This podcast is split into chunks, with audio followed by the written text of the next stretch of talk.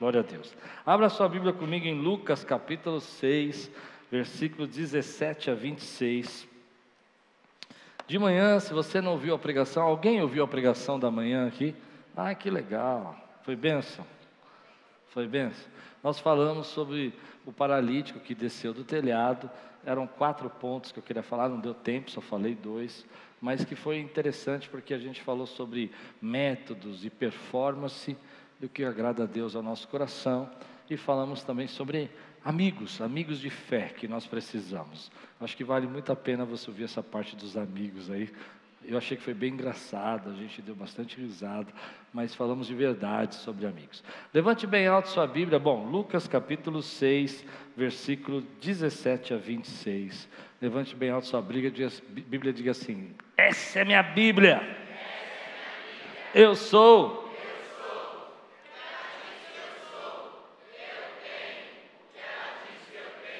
E eu posso.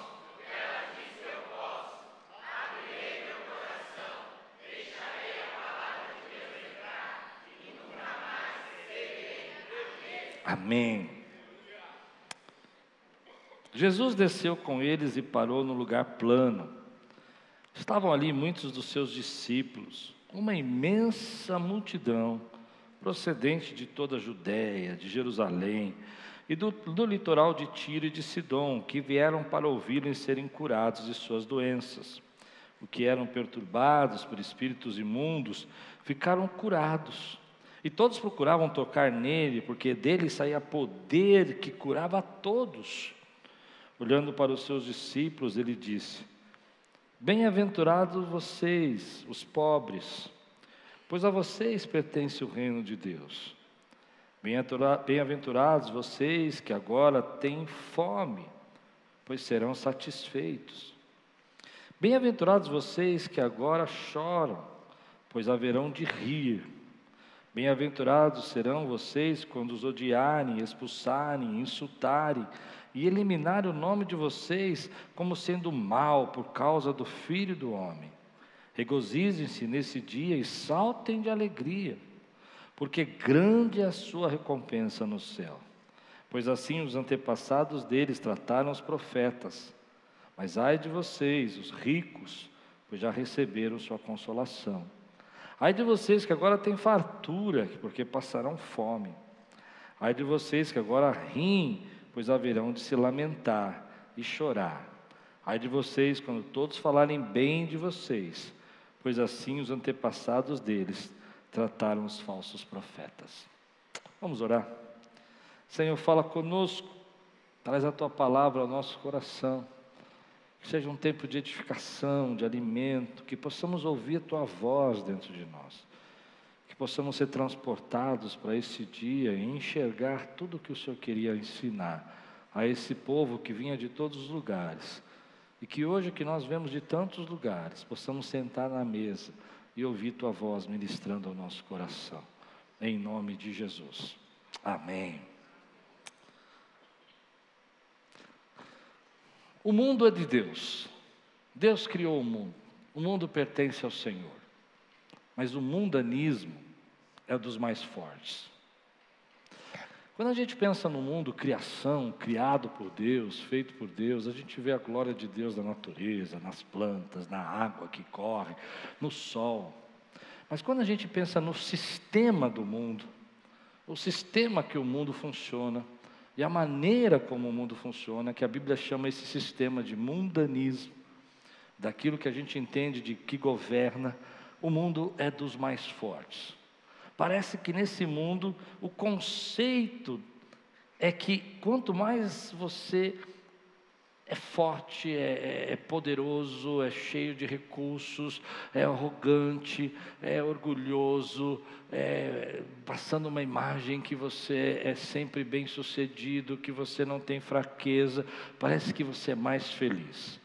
Nós seguimos as celebridades, nós curtimos as fotos, dessas celebridades que passam para nós essa imagem que eles são descolados, que eles estão sempre numa vibe incrível, tudo muito jóia, tudo muito legal, e eles são fortes, eles são bonitos, eles são sarados, e a gente começa a olhar para isso e, e começa a parecer para nós que quanto mais poder você exerce sobre o outro, mais força você tem, mais é, é graça, mais alegria, mais vitória você tem na tua vida. E as pessoas passam isso, e aqueles que dominam, aqueles que escravizam, aqueles que zombam, aqueles que dão risada, parece que o mundo é feito para eles e eles prosperam. E assim eles vivem, eles são autossuficientes, eles são caras incríveis, resolvidos, eles, eles não têm os nossos tabus, eles não têm as nossas preocupações, eles não têm esse temor que você tem de Deus, e eles dão risada, eles apresentam nas festas, eles estão nos lugares lindos. Esse é o mundo que a gente vive, e assim a sociedade nos faz pensar que eles são felizes. Agora vem Jesus. Vem Jesus. E uma série de pessoas chegando, humilde, simples, gente que estava passando por luta, por batalha, dificuldade, gente que estava passando por problemas. E vivendo à mercê de cobradores de impostos que estão extorquindo, à mercê de soldados romanos que estão rindo deles porque são os poderosos, com as suas armaduras e espadas, e dizendo: Nós estamos sobre você. Vem Jesus com um discurso ao contrário de tudo isso. Olha para aquelas pessoas e diz: Felizes são vocês, bem-aventurados são vocês, os pobres. Não são felizes os ricos, nem os poderosos, nem os orgulhosos. Não é isso que você imagina que é felicidade. Jesus vem dizer que nós, os famintos, somos felizes. E você enxergando isso, é um choque para nós. O mesmo choque que nós temos hoje. Porque como a gente imagina que é a felicidade? Todo o dinheiro do mundo, todos os recursos do mundo, todo o poder do mundo, você tendo todo o controle do mundo, isso vai fazer você feliz. Mas antes que a gente entenda claramente o que Jesus está querendo dizer dessa pobreza, a gente precisa entender algumas coisas. Porque hoje nós estamos vivendo um tempo onde as pessoas parecem que estão perdendo um poder da interpretação do texto. Elas leem o negócio e falam: ó, oh, é, alvo mais que a neve é errado falar. Pronto. É um negócio incrível, a gente está perdendo o poder da, da interpretação do texto. O que está sendo dito aqui nesse texto não é que Jesus está feliz e satisfeito com o mundo cheio de famintos, cheio de pessoas com fome. Não é isso que ele está dizendo. Ele está dizendo de algo diferente, algo interior, algo que nasce dentro do nosso coração. Ele não está falando que a gente não tem que socorrer os doentes, que choram que a gente não tem que ajudar as pessoas que estão famintas, que a gente não tem que mudar esse sistema do mundo, onde às vezes os, os poderosos oprimem os fracos e, e aqueles que não têm condição. Ele não está dizendo que isso está certo, que é legal. Então, porque se fosse assim, alguém chegaria para mim hoje e falaria assim: Pastor, eu preciso de uma cesta básica, nós estamos passando fome em casa. Eu disse: Que legal, irmão, você está no centro da vontade de Deus, passa fome, que o faminto vai ser farto um dia. Não é isso que Jesus está dizendo. Ele está dizendo a igreja tem que ser a resposta da oração. Você crê nisso que eu estou dizendo? A igreja tem que ser a resposta da oração. O que ele está mostrando para nós é que, é, é, apesar de tudo isso, é, é, existe realmente algo que precisa ser mudado nesse sistema e que Deus está trabalhando com um tipo de arrogância que existe no mundo, um tipo de superioridade, de ideia de que nós somos eternos eternos, melhores, que vamos viver para sempre e que a gente vai, vai ser sempre, sabe, é, forte, lindo, sarado e, e pode beber tudo e pode cair no chão. Essa ideia do mundo, ele está dizendo, não é isso que vai fazer você feliz. Ele vai mostrar para nós que a ênfase dessa felicidade está em outra situação, que é a situação do espírito. Eu já vou entrar nisso, mas antes de eu entrar nisso, eu só queria dizer que Jesus está dizendo que felizes são os famintos e que a gente tem que virar o rosto. Jesus está dizendo, ó, em outros textos ele diz: nós temos que mudar essa situação. Eu tive fome e você não me deste de comer. E quando nós nos fizemos de comer? Quando você não fez a um desses pequeninos. Entende o que ele está dizendo? Ele está dizendo de um outro tipo de fome, de um outro tipo de riqueza, que não tem a ver com finanças, nem assim fome que tem a ver com comida. Né? Ele vai dizer isso para nós. Mas antes de eu dizer isso, eu percebi nesse texto algo que eu queria falar há muito tempo com vocês. Nós vivemos um tempo onde tudo se trata aqui e agora. A nossa geração quer resolver tudo aqui e agora. Então você começa a dizer: bom, Deus bom é o Deus que me ajuda hoje, é o Deus que me dá alegria hoje, é o Deus que me sacia em todas as áreas hoje. E isso tem sido um problema para nós, e isso está nos adoecendo, está nos deixando doentes, porque a gente está perdendo a visão, a ideia, que toda a nossa vida não se resume aqui agora, existe uma recompensa futura. Existem coisas que vão acontecer, promessas de Deus que vão acontecer no futuro. E é isso que sustenta a nossa vida. Então, vou contar uma experiência pessoal. Posso? Recentemente passei por uma enfermidade muito difícil, podia morrer com ela aos 51 anos de idade. Amém? Comecei a ficar preocupado, ansioso. E comecei a falar: bom, o que, que eu fiz da minha vida? Como eu vivi esses 50 anos? E uma das coisas bacanas foi pensar que eu tinha vivido da forma como eu deveria ter vivido, que eu queria ter vivido, fiz as coisas que eu queria ter feito. Mas teve uma coisa interessante que chegou no meu coração que eu nunca tinha pensado. Um dia nossa vida vai acabar. Não importa, seja com 50, 70, eu oro a Deus para você viver até os 100. Amém? Com saúde forte. Mas mesmo que você viver aos 100, uma hora essa vida vai acabar. E a esperança de uma recompensa futura é o que sustenta nossas emoções. É saber que isso aqui não é tudo. Que Deus vai ter um tempo que Ele vai suprir a nossa fome, Ele vai dar a graça na nossa vida, Ele vai trazer a vida para nós de uma maneira diferente, Ele vai tirar as lágrimas dos nossos rostos. Quem crê no que eu estou dizendo? E uma igreja fraca, uma, um povo fraco, um povo que não tem força, é o povo que acredita que tudo é aqui. Então, uma hora que você não recebe um presente lá financeiramente, você está com uma dificuldade, você fala: ah, minha vida não presta, Deus não me ama, e você esquece que Ele morreu naquela cruz para que você tivesse comunhão em vida plena, meu irmão. Quem pode dizer amém por isso? Então, quando que a gente pensa na recompensa futura? Eu fiquei pensando nisso. Quando que a recompensa é uma força para nós? Quando a gente imagina que Deus vai, sabe, um dia nos abençoar de uma forma que a gente nunca viu na vida. Quando a gente é jogado aos leões. Imagina o seguinte, ó. Imagina que você está voltando dois mil anos atrás. Então vamos fazer uma viagem no tempo. Ah, chegamos. Chegamos lá no tempo dos cristãos sendo jogados ao Coliseu. Eles vão ser mortos pelos leões. Dá para entender? E de repente você, a sua máquina do tempo funcionou muito bem, ela caiu dentro do Coliseu na hora que os leões estão chegando. E aí você olha para aquilo e fala: Não, Deus, isso não pode acontecer na minha vida. Aí você diz: Como eu posso sofrer? O que, que fazia aqueles cristãos ter força? O que fazia eles acreditarem? O que fazia eles acordarem toda manhã e enfrentarem e empregarem? Porque eles sabiam que tinha uma recompensa maior para a vida deles, meu irmão. Quem pode dizer glória a Deus? Quem está entendendo o que eu estou pregando? O que faz eu vir aqui e imaginar que, sei lá, daqui 10, 15, 20 anos, eu não vou ser um jovem mais. Eu, pô, tudo bem, eu sei que eu sou um jovem ainda, obrigado. Se rir, não vai para o céu.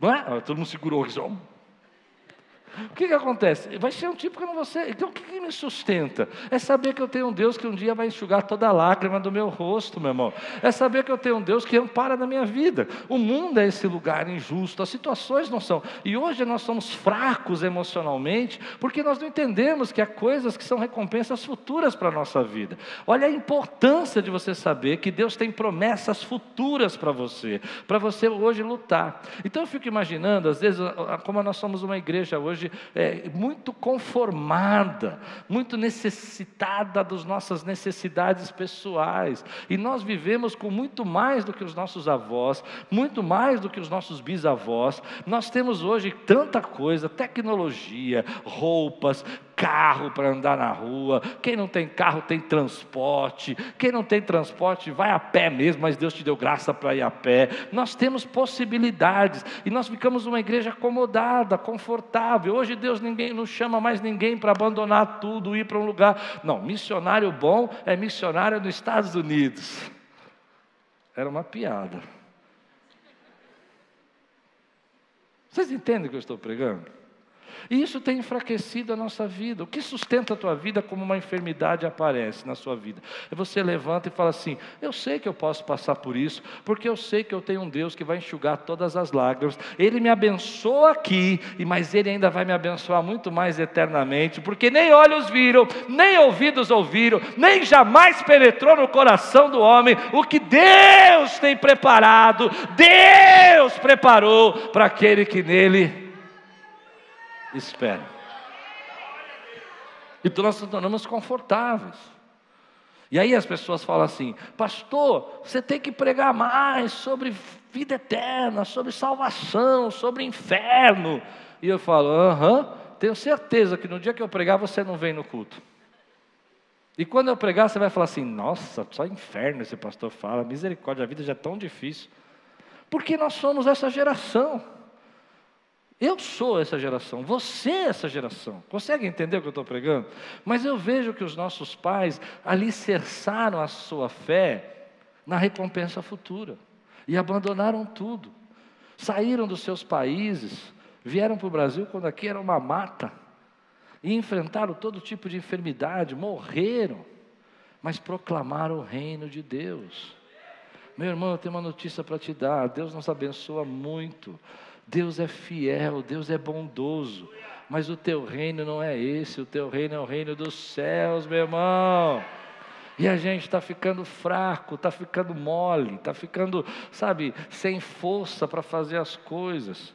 Aí até que um dia você é jogado na cova dos leões até que um dia você é jogado no coliseu dos leões, até um dia que as lutas aparecem e você começa a entender que essa vida tem um fim, que essa vida termina um dia, mas que Deus, na sua graça, te deu a maior esperança, porque Ele disse: a casa do meu pai tem muitas moradas.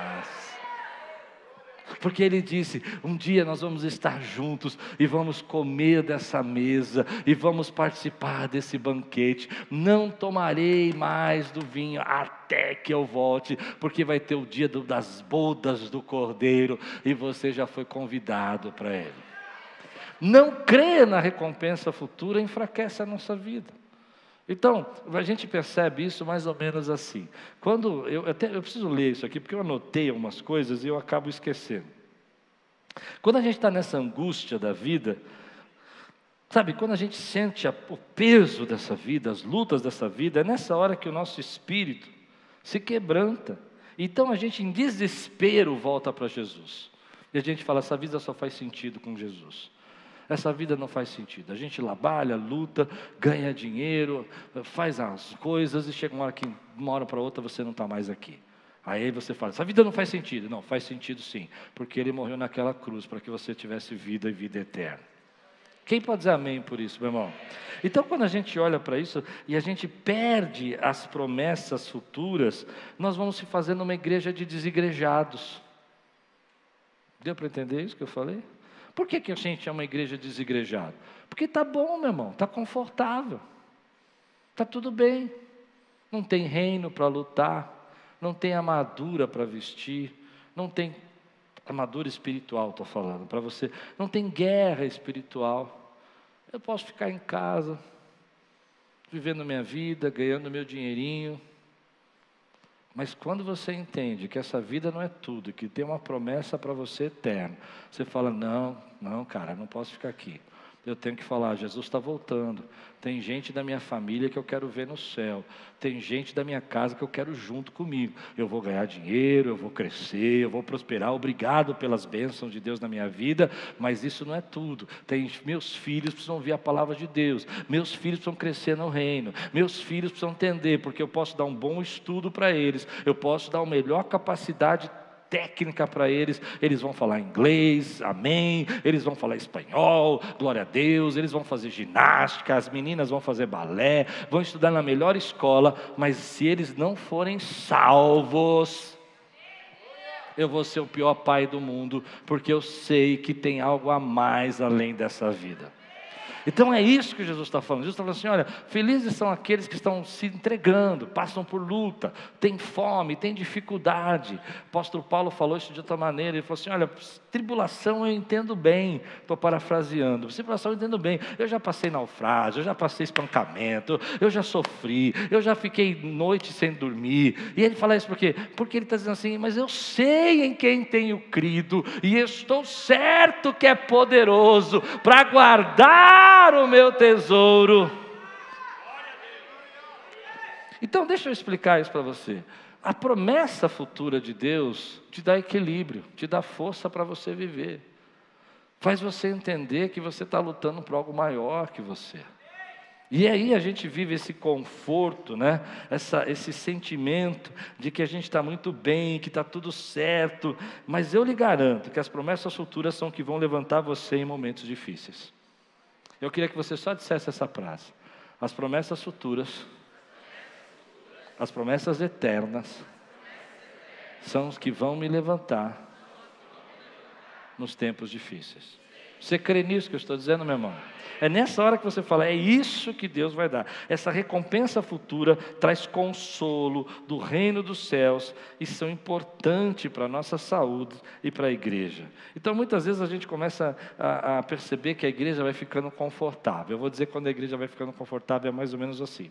Quando a gente está passando por luta e precisa da promessa futura, a gente canta lá está o meu tesouro. Lembra desse?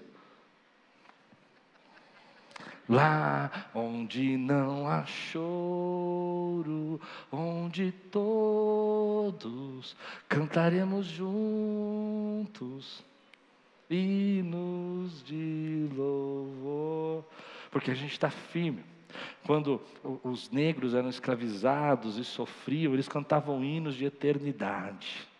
Diziam: essa vida vai acabar e eu vou viver no meu lar para sempre. Ah, hinos lindos, por exemplo, que a gente canta aquele do Rio, que eu gosto muito, Lu, como é que fala mesmo? Não haverá. Me ajuda, quem sabe? Não haverá Canta, mulher de Deus, vamos? Não haverá tristeza ali, mais noite ali. Você lembra desse? Você sabe, canta. O que, que a gente está cantando? A gente está cantando a nossa esperança. Mas quando a igreja está muito confortável, as músicas são: Eu sou um filho do rei, meu pai é o dono dessa terra. Consegue perceber a diferença? E quando uma igreja perde a esperança e as lutas vêm, mudanças políticas acontecem, projetos econômicos vêm, e Deus precisa às vezes colocar a gente numa prova, não precisa, para dar uma chacoalhada e a gente entender que aqui não é tudo, que aqui não é tudo, que a nossa vida é eterna. Quem pode dizer amém por isso, meu irmão? Uma igreja fraca, tudo é aqui. Você vai fazer um sacrifício e você vai ser abençoado aqui. Uma igreja forte, crê que Deus tem promessas e bênçãos aqui, mas sabe que esse mundo é passageiro. E como disse pastor Paulo, não abrir e piscar de olhos, você vai entrar na glória do Senhor. E Ele te convidou, pessoal, Ele te convidou para viver para sempre. Com Ele, reinar para sempre.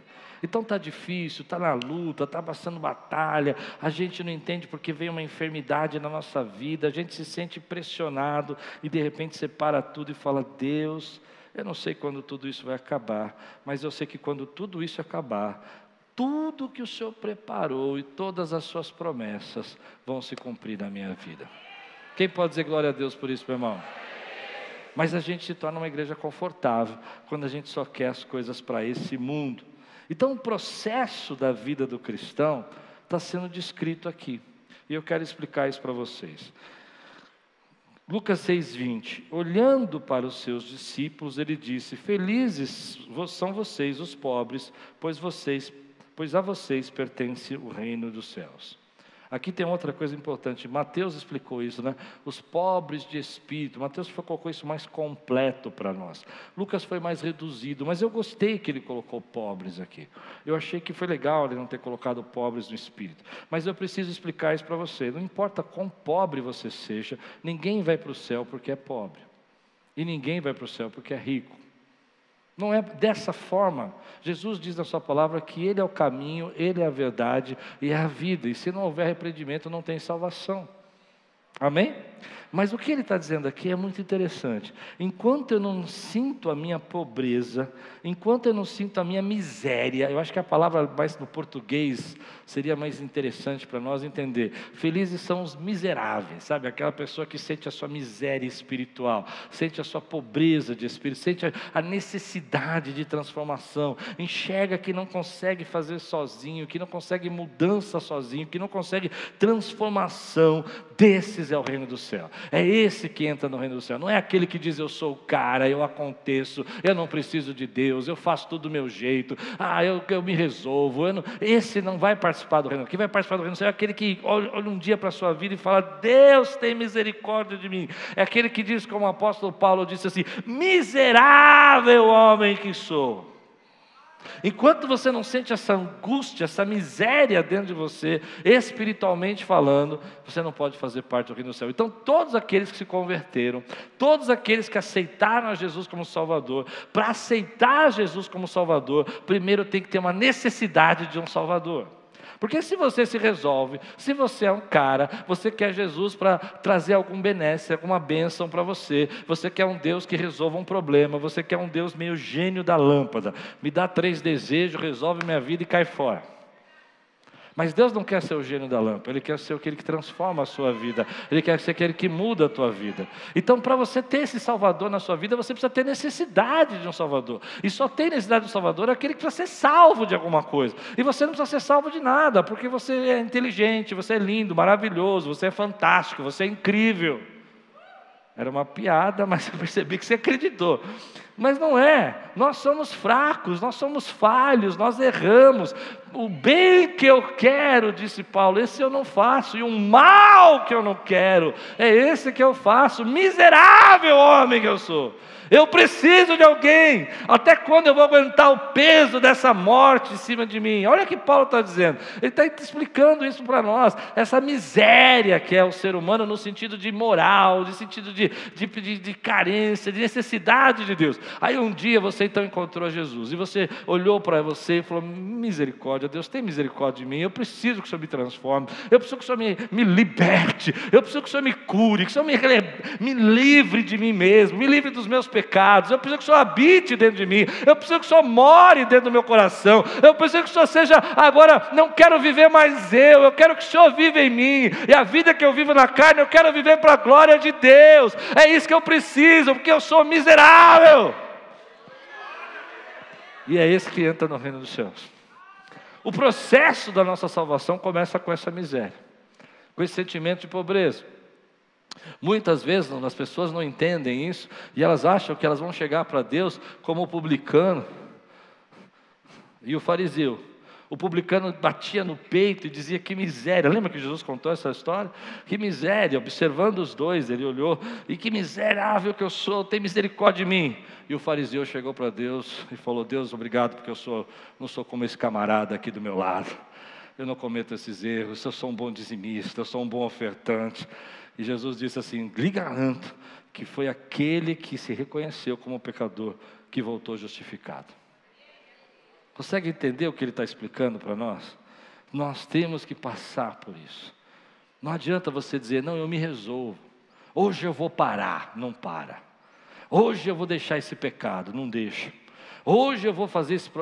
Não, hoje, hoje deixa comigo, Deus. Eu, eu vou dar meu dízimo, eu vou fazer minha oferta, eu vou cantar os cânticos e tudo vai mudar. Não vai. Só vai mudar o dia que você se quebrantar ao ponto de dizer assim: Senhor, eu não consigo sozinho, eu preciso de um Salvador. Seja o meu Salvador, seja o meu Senhor da minha vida. E aí Jesus disse: então é desses que é o reino do céu, é desses que se quebram. Depois ele continua dizendo, ele vai dizer: Bem-aventurados vocês que têm fome, pois serão satisfeitos. E se você segue a lista de Mateus, é um pouco mais completa, mas eu vou seguir a lista de Lucas, que nós estamos estudando Lucas. Então ele vai dizer: essa fome. Eu me lembrei de uma música antiga que cantava assim: Você tem fome de quê? É? Eu fiquei pensando nisso, porque a fome ela representa muitas coisas. Você tem fome de quê? E ele está dizendo: olha, felizes são vocês que têm fome. Fome. Mateus entendeu isso como fome e sede de justiça justiça de Deus, ou seja, fome dessa transformação, fome da presença de Deus, fome da mudança, fome da graça de Deus, fome de que Deus habite dentro do seu coração, sabe? Nos faz faminto, Senhor, pela tua presença, nos faz faminto, Senhor, pela sua glória nesse lugar. É quando a gente começa a perceber que a nossa fome não é por riqueza, não é por glória, não é porque as pessoas nos aplaudam, mas a nossa fome é que Deus invada o nosso coração coração, sabe, como a corça suspira pela tua presença, Senhor, nós suspiramos, como a corça suspira por águas, nós suspiramos pela Sua presença. E Ele está dizendo: olha, feliz é você que tem essa fome.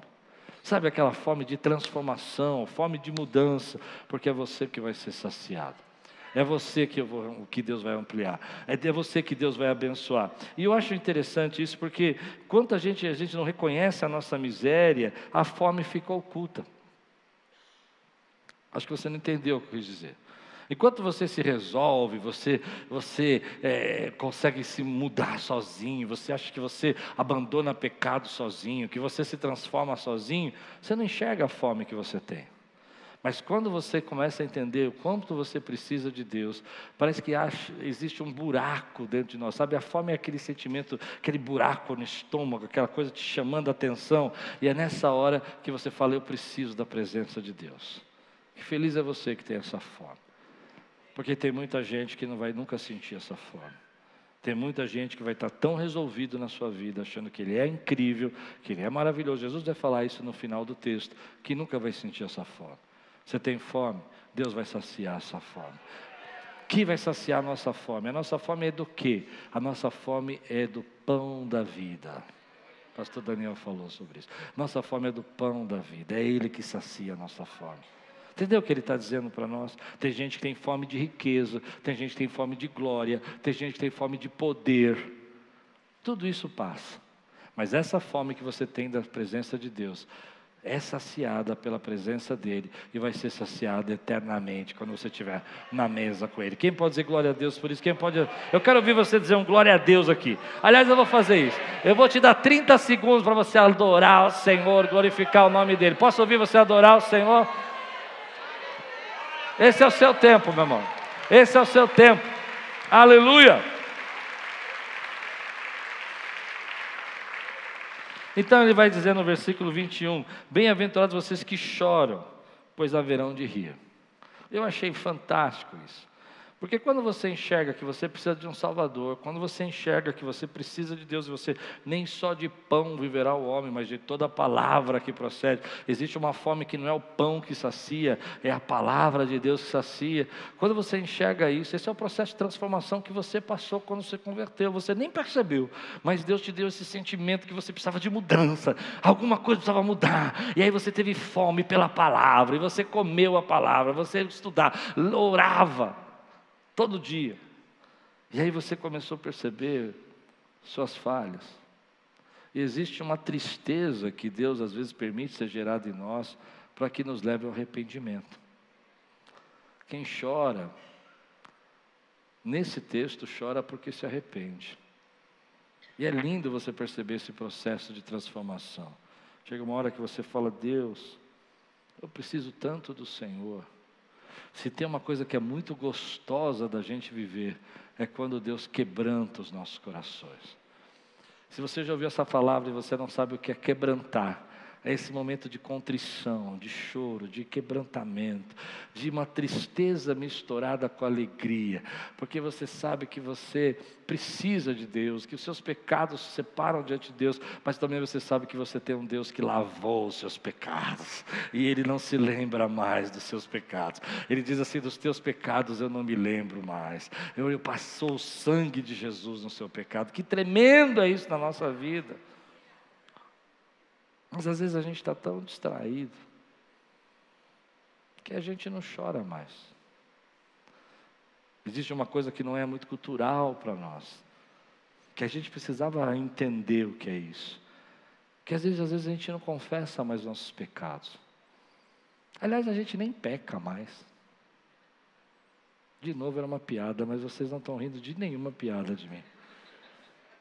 A gente não peca mais a gente não confessa mais pecado. Qual foi a última vez que você confessou pecado? De verdade. Não assim, ai Senhor, perdoa os meus pecados. Você nem sabe o que você está falando. É que nem quando a pessoa ora para a comida, né? Senhor, obrigado por essa comida. Em nome de Jesus, amém. Já está com o garfo na boca. É bom a gente poder chorar diante de um Deus que nos consola. É bom a gente saber poder chorar diante dos nossos erros, falar, Senhor, eu errei ali, eu falei o que não devia, eu pequei, e você receber perdão de Deus para a sua vida. E Ele está dizendo: olha, você que está chorando, não só pelos seus pecados, mas pela injustiça do mundo, pelos pecados dos poderosos, que tiram às vezes o direito do mais pobre, você chora por isso. Você chora pela injustiça, você chora pelas violências, você chora porque você vê uma pessoa matando um jovem por causa de um tênis. Você chora, chora porque você vê uma pessoa abandonando seu filho e jogando na rua. E você fala, Deus, como é que a gente pode chegar a esse nível de, de pecado, de, de desgraça? Aí você fala, onde está Deus? Não é onde está Deus, é onde a gente está. Deus continua sentado no trono, mas o homem vai caindo tanto que consegue pegar seu filho, jogar fora, e depois falar: Deus, como que o Senhor permitiu isso acontecer? Como assim? Você que fez. E a gente chora. A gente chora quando vê os nossos idosos sendo abandonados, sendo colocados em lugares onde os filhos nunca mais vão visitar. Eu choro, querido. Porque um dia vou ser idoso também. Eu não queria ser abandonado assim. A gente chora quando a gente vê um filho matando seu pai para poder pegar o dinheiro dele. A gente chora pela injustiça do mundo. Mas Jesus está dizendo: olha, você que chora, tem uma promessa para você. Uma promessa presente, que você vai ser consolado, mas uma promessa futura, que um dia você vai rir, quando você entrar no reino milenar de Jesus, onde ele vai reinar para sempre. Olha que coisa linda. Ele está dizendo: você vai rir. Por que, que você vai rir? Porque você vai ver a graça, você vai ver Deus governando, você vai ver o Senhor reinando. Entende? Então eu choro às vezes. Eu me lembro quando eu estava na África e tinha um menino, não esqueci o nome dele, Ed, né? O pequenininho. E de repente eu olhei para a perna do menino e eu vi que na perna dele estava uma mosca crescendo, um derme.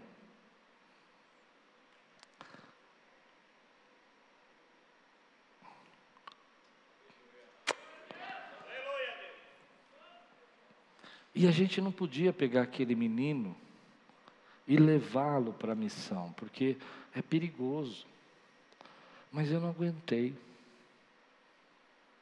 Eu pedi para a mãe dele: posso levá-lo para tomar um banho? Ela disse: leva. E nós levamos para tomar banho. Colocamos embaixo do chuveiro. Tiramos toda aquela crosta de sujeira. E, e o bicho estava lá. No nosso time tinha um enfermeiro. Ele falou: Pastor, nós vamos tirar isso. No ouvido também, né? No ouvido também. É verdade. E aí, quando ele foi tirando, O menino sentiu dor e ele ficou bravo comigo, ele era pequenininho, ele falou, me deu uma dura. Eu falei, calma. E arrancou, tirou, tratou. Tomamos um banho, colocamos uma roupinha nova, levamos ele para casa. Mas eu chorei aquele dia. Quando a gente chegou em, no dia seguinte, vem o Ed correndo, pequenininho assim, olha para mim e faz é", e dá um abraço imenso.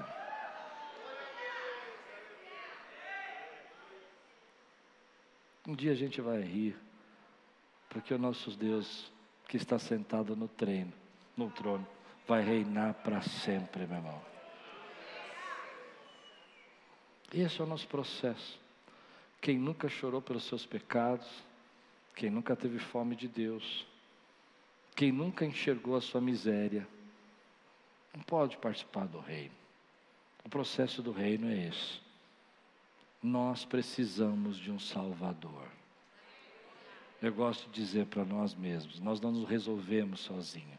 Nós precisamos de um Salvador. Diga aí, eu preciso de um Senhor e de um Salvador, porque eu sei que eu sou pobre de espírito.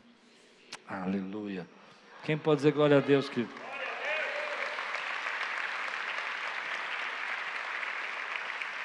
Então, Jesus vai dizer no versículo 22 e 23 assim: Meu tempo acabou, mas eu posso pregar mais um pouquinho? Amém? Ele diz assim: Bem-aventurados serão vocês quando os odiarem, expulsarem, insultarem, eliminarem o nome de vocês, como sendo mal por causa do Filho do Homem. Regozije-se nesse dia e saltem de alegria, porque grande é a sua recompensa no céu, pois assim os antepassados deles tratavam os profetas. Eu fiz uma frase aqui que eu acho que vai resumir tudo isso. Né? É, a tua fé está incomodando? Essa é a pergunta que a gente tem que fazer.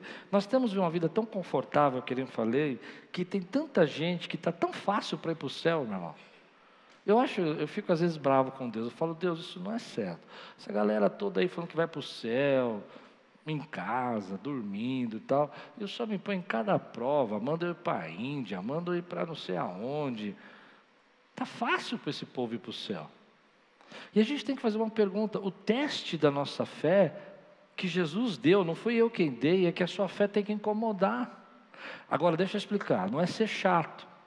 Não é chegar assim, eu vou pregar para todos vocês porque vocês vão todos para o inferno. Chega na festa de família, está todo mundo lá tomando a cerveja e você entra e fala assim, hum, pecadores, raça de víbora. Não, irmão, não é isso que Deus está falando. É que é uma fé que você tem na sua vida, a fé que você tem, ela começa a incomodar, o diabo começa a ficar furioso com você. E aí você quer ser aceito por todo mundo, você quer ser o cara mais legal no trabalho. Você não vai ser, meu irmão, porque você não é desse mundo. Quem pode dizer amém?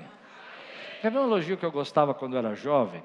pessoal me chamava disso, eu achava que estava me ofendendo, eu ficava super feliz. Eu chegava e falava assim: lá vem o crentão. Falei: oh, glória a Deus, meu irmão, que eu sou crente. É você que não é, dentro da igreja. Deu para entender? Dentro da igreja. A pergunta que a gente tem que fazer é se a nossa fé está incomodando. Se a gente tem uma fé, se você prega uma mensagem que todo mundo dá like, que todo mundo curte, que ninguém fica bravo, a tua fé não incomoda. A gente tem que entender, querido, que nós estamos na contramão desse mundo. Aí você vê um pessoal dizendo para você: ah, bom, eu levanto a mão no culto, eu digo sim para Jesus. É, eu acho interessante isso, porque a gente tem essa ideia, e eu vou ser sincero para você: um dia a gente pode até estudar se vocês quiserem, é esse negócio de que eu aceitei Jesus e vou para o céu. Deu para entender? Ele levanta a mão um dia no culto, fala que aceitou Jesus e pronto, acabou. Não tem que estudar a Bíblia, não tem que orar, não tem que buscar a presença de Deus, não tem que vestir armadura espiritual, não tem que batalha espiritual, não é embaixador de nada, é um soldado sem farda. Não é? E não é assim, a nossa fé incomoda. Vai ter perseguição. Jesus falou assim: felizes são vocês quando forem perseguidos, porque assim fizeram com os profetas. Tem gente que não vai com a tua cara. E não vai com a cara, não é porque você fez alguma coisa por isso, porque eles sentem a presença de Deus na tua vida. Tem gente que vai olhar para você e vai falar assim: Eu não gosto de você. Você fala, mas nunca te fiz nada. E por que você não gosta de mim? Porque você é filho do Pai das luzes, e a luz do Senhor brilha na tua vida. Deixe a luz do Senhor brilhar. Deixa a luz do Senhor brilhar. Isso me incomoda um pouco. Essa fé tão confortável que a gente tem, que as pessoas acham que podem ficar em casa, viver a vida delas, ficar assistindo TV a vida inteira e o mundo indo para o inferno. Pronto, falei. E se você não acredita no inferno, você resolve com Jesus, porque Jesus está escrito lá, que vai chegar um dia que vai ser lançado para o lugar que há choro e ranger de dentes. Não fui eu que falei, foi ele que falou. Então esse é um problema seu com ele, porque ele disse que ia separar as ovelhas dos bodes. Ele falou isso, não fui eu que falei. Eu não tenho nada a ver com isso, porque para mim tudo bem se vai todo mundo para o céu. Então, quer dizer, ele é o dono de todas as coisas, ele é soberano. Mas não foi o que ele falou. Não foi o que ele ensinou. E a gente acaba vivendo essa fé tão confortável que não incomoda. Não precisa orar. Aí vem para mim e fala assim, pastor, estou numa prova. Você ora? Não, não oro. Você lê a Bíblia? Não, não lê a Bíblia. Você vem no culto? De vez em quando, pastor. De vez em quando. Outro dia eu fiz uma coisa errada, eu vou contar meu pecado para vocês. Chegou uma irmã aqui, muito querida, querida amada, deve estar tá aqui, se estiver aqui eu te amo, irmã. Foi, foi uma brincadeira, mas eu fiz uma brincadeira que não devia ter feito. Ou devia, não sei, vocês vão julgar a minha causa. A irmã falou assim: irmã, quanto tempo você não vem na igreja? O que aconteceu com você? Falou, pastor, nada, a gente está ficando na nossa casa, está curtindo lá o tempo todo. Falei, mas faz meses que eu não te vejo. É, mas a gente está lá na nossa casa. falei, ah, entendi, então vou orar para Deus tirar a casa para você voltar para a igreja. Eu falei brincando. Mas ela olhou para mim e falou assim: Não, pastor. Aí eu falei: Não, é brincadeira, não vou fazer isso. É claro que eu não vou fazer. Entende? Mas é verdade. A gente recebe. Tem gente que tem que ser pobre, já falei isso para você. Dá para entender? Porque se tiver recurso, tiver dinheiro, não precisa de Deus. Então Deus tem que dar uma prova para você todo dia, todo mês, para você ter que orar, Senhor, tem misericórdia, você mandado embora. Ai, não fui. Ai, Senhor, tem uma dívida chegando. Aí você ora, porque senão você não tem por que orar. Então tem que ser pobre. É verdade o que eu estou dizendo ou não é? Aí então uma crise do casamento. Ai, Senhor, obrigado, salvou o casamento. Uh, Jesus, misericórdia, aqui vai chegando o IPTU do mês de janeiro, eu não guardei dinheiro. A gente tem que ter uma fé que incomoda. Não uma fé chata, não uma fé que inoportuna, fora de adaptação, que não consegue se relacionar com as pessoas. Não é isso não é ser a pessoa mais desagradável da família, querendo ser aquela pessoa, sabe, com falsa justiça, dizendo eu sou melhor que você. Não é isso. Mas nós temos que ter uma fé que proclama o reino, que fala do amor de Deus, que acredita que Jesus está voltando, que entende que nós estamos aqui nessa terra por passagem, que você é embaixador de Cristo, você está aqui, peregrinos nesse lugar, passeando por aqui, mas nesse lugar não é o nosso lar, o nosso lar é eterno, o nosso lar é para sempre, querido. E quem pode dizer glória a Deus por isso, meu irmão? Então eu vou dizer isso um tom de brincadeira. Está muito fácil para as pessoas ir para o céu. Está muito fácil. Não está fácil? Está fácil. Não tem transformação, não tem mudança, não tem compromisso, não tem guerra. Aí eu lembro dos pais. Eu lembro do quanto nós pisamos no sangue. Nós caminhamos no sangue de pessoas que morreram por causa do Evangelho. Estamos aqui hoje porque teve gente que morreu para falar de Jesus. Paulo morreu, Pedro morreu. Sim, Tiago morreu. Isso só na Bíblia. Depois a gente vê no primeiro século homens sendo queimados, Policarpo de Esmina sendo jogado no piche quente para ser, para ser cozinhado por causa do Evangelho. E a gente está dizendo: não, tudo bem. Eu não tenho tempo para o Senhor porque eu tenho que olhar minhas redes sociais. Deixa eu dizer para você: tua fé tem que incomodar. Entende o que eu quero dizer? Deus vai te dar um batismo do Espírito Santo hoje. Eu, eu, proclamo isso nesse lugar.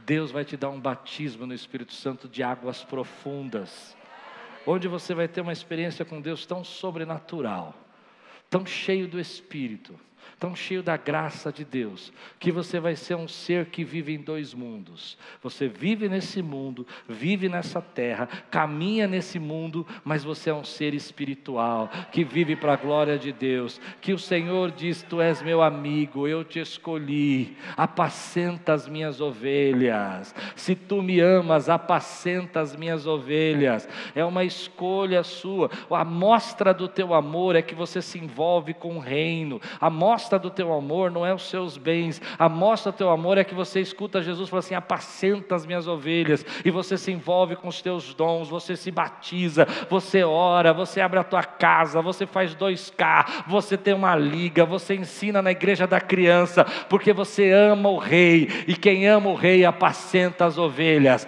quem ama o rei apacenta as ovelhas, quem ama o rei se envolve com as coisas do rei, quem ama o pai se envolve com as coisas do pai. Quem ama o Pai está na casa do Pai, busca a presença do Pai, deseja estar com o Pai. Então a pergunta que a gente tem que fazer para nós: minha fé incomoda? Incomoda, glória a Deus. Eu me lembro que eu tinha um tio falecido e minha fé incomodava ele. E um dia ele chegou para mim e disse assim: Olha, eu quero falar uma proposta para você. Eu queria ir para o seminário. E ele diz assim: se você não for para o seminário, ele era muito rico. Se você não for para o seminário, escolhe a profissão que você quer e eu vou pagar a sua faculdade. O que você quiser. Quer ser médico? Eu, de quando criança, eu queria ser médico, principalmente psiquiatra.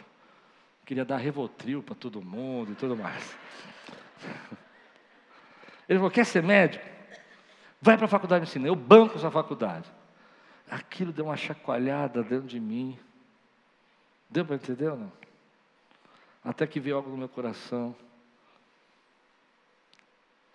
E Deus me deu essa palavra: porventura, pouco para vós é que o Deus de Israel te separou, te escolheu para cuidar da sua casa e administrar a sua casa. E a palavra pouco que me pegou. É pouco para você? Que eu estou te chamando para trabalhar no meu reino. Então a gente apanha, a gente sofre, tem crente chato, tem gente que fala mal da agenda da igreja, tem um monte de problema, mas Jesus pergunta para você: Tu me amas? Apacenta minhas ovelhas. Tu me amas? Apacenta minhas ovelhas. E aí você diz: Não, eu te curto, Jesus, eu te sigo, eu te filéu, no grego é eu te curto, te gosto. Jesus fala: Não, tu me amas, tu me ágape, tu se entrega, teu amor te entrega, o amor, sabe, que transcende. Aí Pedro, não, eu, eu te filéu, eu te curto, eu te sigo nas redes sociais, tu é o cara lá. Eu não, não, não é isso que eu quero, eu quero alguém que me ama. Você me ama? Aí Pedro fala, tu sabes que eu te amo, tu sabes de todas as coisas. Então, quem me ama, apacenta as minhas ovelhas. Tremendo isso, não é? Então a fé da gente tem que incomodar. Não caia nessa heresia nessa ideia que a gente hoje pode viver uma vida como a gente quer. A sua vida não é mais sua, a sua vida pertence ao Senhor. E vai chegar uma hora que o Senhor vai falar para você. Um exemplo. Vai, vai para aquele lugar, abençoa aquela pessoa, ajuda aquele irmão, porque você faz parte do reino de Deus. Quem pode dizer amém por isso? E aí no final, vou terminar assim. No final, ele diz assim: Mas ai de vocês, os ricos. Os ricos aqui não são ricos apenas financeiramente nessa ideia, pois já receberam a sua consolação. Ele está falando desses camaradas que a gente vê na rede social, zombando da gente, dando risada, dizendo esses crentes aí retrógrados, cheios de tabu, zombando da tua fé. Quando você faz uma oração, fala, até parece que Deus está respondendo, até parece que Deus existe. Ai de vocês que agora têm fartura, porque passaram fome. Ai de vocês que agora riem, pois haverão de se lamentar e chorar. Ai de vocês quando todos falarem bem de vocês, pois assim os antepassados deles trataram os falsos profetas. E eu fiz uma frase para resumir isso. Cuidado, não se engane. Muitos likes não provam bons resultados. Nós somos uma geração que quer like, quer curtir, quer ser seguidor, quer ser admirado. Isso não quer dizer que Deus está com você. Isso não quer dizer que Deus está operando na tua vida. Às vezes a gente está passando por provas, querido, e muitos jovens têm sido envolvidos nesse roubo, nessa arrogância. Se você não crê nisso, vou ler um versículo, posso? Salmo 73, versículo 1 e 3, estudo em casa. Olha que salmo lindo de Asaf. Ele diz assim: eu vou dar, fazer uma, um, um teatro. Ele diz assim: na verdade, Deus é bom. Na verdade, Deus é bom. Deus é bom. Eu não tenho dúvida que Deus é bom para o povo de Israel. Ele é bom. Ele é bom para aqueles que têm coração puro. Ele é bom. Porém, eu, quando vi que tudo ia bem para os orgulhosos e os maus, quase perdi a confiança em Deus porque fiquei com inveja deles. Está entendendo o que Asaf está falando? Ele está falando, meu irmão, quando eu comecei a ver aquele pessoal falando um monte de coisa errada, e andando de helicóptero, e mostrando o, a, a taça na mão, e fazendo brincadeiras e orgias, e nada acontece com eles, e a gente que está na igreja, a gente que ora, aparece três aneurismas na cabeça da gente, a gente fala, misericórdia, Deus. Fiquei com inveja, ele diz. Dos ricos, daqueles que riem, dos poderosos, daqueles que se mostram arrogantes. Mas o Salmo 73 acaba de uma forma linda. Depois você lê, ele vai dizer assim: Até que entrei no santuário de Deus. Até que entrei na Sua presença e vi a Sua glória, e vi a Sua promessa para a minha vida, a promessa futura. E eu vi que tudo isso é passageiro. Deus está dizendo para mim e para você, querido, que a nossa fé no Senhor é a fé que nos sustenta, a fé que nos levanta, é a fé que diz para nós mesmos, sabe? Eu não vou me envolver com esse roubo. Eu conheço jovens, outro dia eu estava cuidando de alguns deles aqui, que nessa ânsia de poder, de ostentação que a gente vive, se envolveram com coisas criminosas criminosos. E quando eu fui falar com eles, eles disseram: não, porque é um esquema, é um jeito, puxa ali, arranca daqui. E todos eles com colares de ouro, roupas, tênis caríssimos. E todos dizendo para mim: dá certo, funciona. Até que um deles foi pego. Foi pego. E aí começou um desespero, uma angústia. E eu aprendi com isso uma lição. Como nós vivemos um mundo que está tentando nos enganar. Está dizendo para nós que aqueles que riem são os felizes. Mas Jesus está dizendo: você que se humilha, você que se quebranta, você que diz, Senhor, obrigado pelo pão desse dia. Obrigado porque eu não tenho tudo que tenho, que eu quero, mas o Senhor me sustenta. O Senhor cuida de mim. Obrigado, Senhor, porque na minha limitação eu tenho muito mais que eu mereço. E eu cheguei a lugares que eu nunca imaginei que ia chegar. Eu te agradeço. Você é o feliz. Você é o feliz. Porque é você que vai participar da mesa do Senhor. Você recebe essa palavra hoje na sua vida.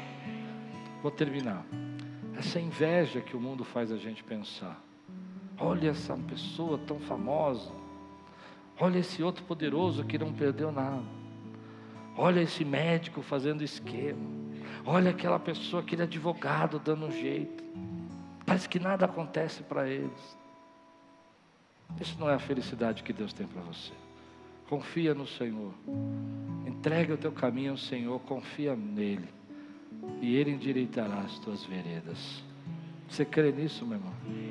Então Jesus está dizendo para nós: Feliz é você que reconhece seus erros, que sabe que você não se resolve, que você precisa de um Salvador, que tem fome de Deus, que você para a tua vida para dizer: Senhor, eu preciso da tua presença. Que chora pelos seus erros e fala: Senhor, me muda, me ajuda a ser a resposta da oração de alguém me ajuda, Senhor, a melhorar um pouco esse mundo através dos dons e do ministério. Me ajuda, Senhor, a pregar a tua palavra e ver pessoas sendo transformadas, ainda que eu seja perseguido. Porque eu sei, Senhor, quem tu és. E eu sei o que o Senhor fez por mim naquela cruz.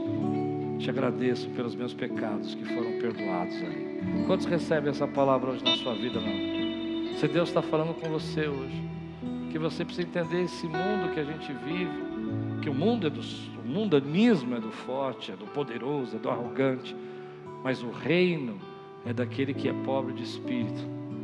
E que às vezes a gente nessa sociedade fica com inveja. Consegue entender o que eu estou dizendo? A gente fica com inveja. Como é que esse camarada fez tudo isso? Ele roubou e não deu nada para ele. Mas isso não é para você, porque você não é cidadão desse mundo, você é cidadão do reino de Deus. Se Deus está falando com você hoje, fica de pé no teu lugar. Quero orar com você agora, quero interceder pela tua casa, pela tua vida.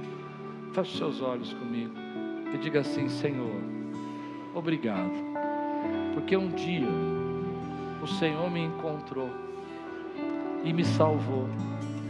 Eu, sendo miserável, reconheço que a tua graça me sustentou. E eu te adoro. Glorifica o Senhor com estas palavras.